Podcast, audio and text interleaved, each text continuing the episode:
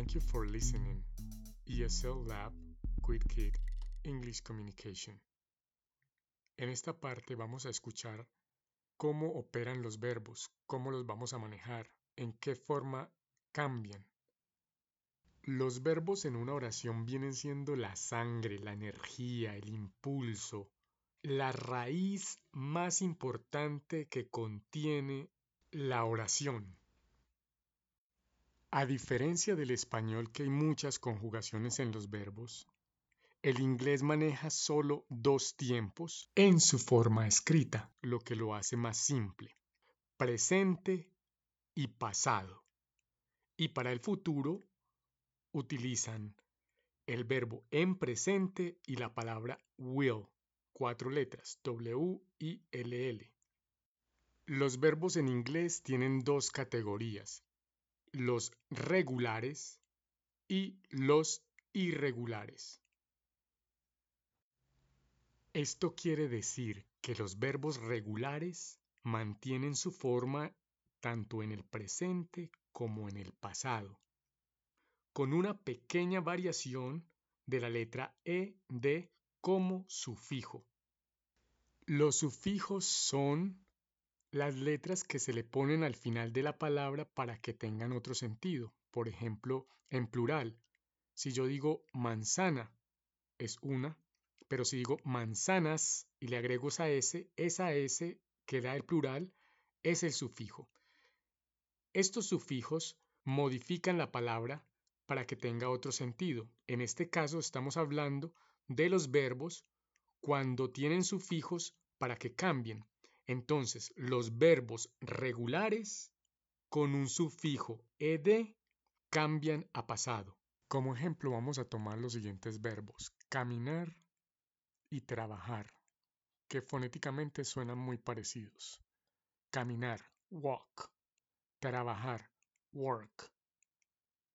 Cuando les agregamos ed al final quedan trabajé, worked, caminé, walked, walk, walked, work, worked. Debes de notar que no se dice walked o worked, sino que suena una D seca, como una T, walked, para que sea pasado. Walked worked. La otra categoría vienen siendo los verbos irregulares, y son estos que en el presente son de una manera y en el pasado es de otra forma, cambia la palabra. Las letras son diferentes, ya no se le puede poner la ed para que queden en pasado. Tenemos el ejemplo de comer, que en inglés es eat, y en pasado es ate. Y para el futuro conservamos la palabra en presente. Eat. Entonces para futuro sería will eat. Lo mismo para el verbo obtener. Get. En presente es get. En pasado, got. En futuro, will get. El verbo tener. Have. Have en presente. Had. En pasado. Will have. En futuro. Quiero que manejemos estos tres tiempos muy bien, pasado, presente y futuro, para que tengamos dominio sobre ellos y así poder hablar del último que es el perfecto. Por ahora, vamos a manejar estos tres. Así que revisen la lista de verbos que les voy a decir y sepárenlos entre regulares e irregulares. Y ahora vamos a profundizar un poco más en los sufijos.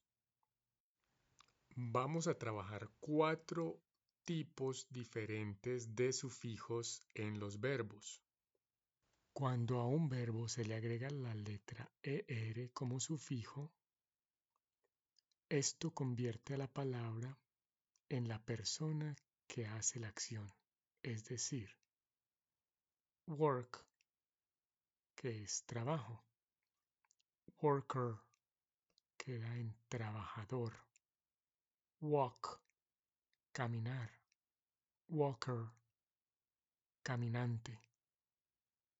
Love, amor, lover, amante, y así sucesivamente. Otro sufijo muy importante es el ing, que en español representa ando yendo.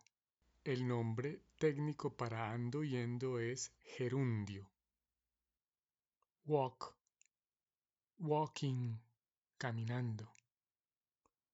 Work, working, trabajando. Love, loving, amando. Todos estos cuatro sufijos que hablamos anteriormente aplican para los verbos regulares.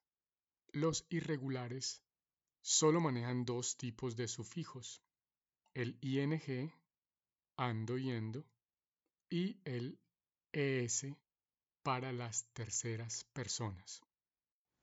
Debes de estar tomando como referencia la guía visual para poder tener un mejor entendimiento de lo que estamos hablando.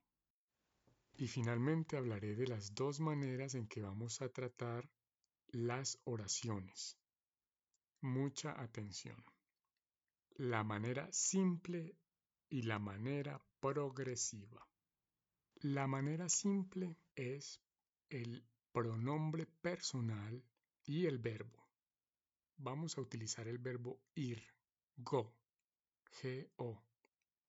I go, you go, he goes, she goes, it goes, we go, they go.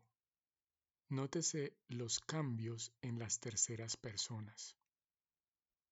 La manera progresiva con el mismo verbo go, ir, I am going, you are going, he is going, she is going, it is going, we are going, they are going. Necesita de dos componentes para que sea progresivo. Refiérase a la imagen para tener una idea más clara. Como lo dije inicialmente, el verbo es la raíz, es la acción de la oración. Por lo tanto, tiene algunas variables que necesitamos tener bajo control. En esta clase las resumí y las compacté para que sea mucho más comprensible de ahora en adelante. Sin embargo, es importante que cada punto quede claro. Si tienes alguna pregunta o inconveniente, no dudes en preguntarme. Eso es todo por el momento.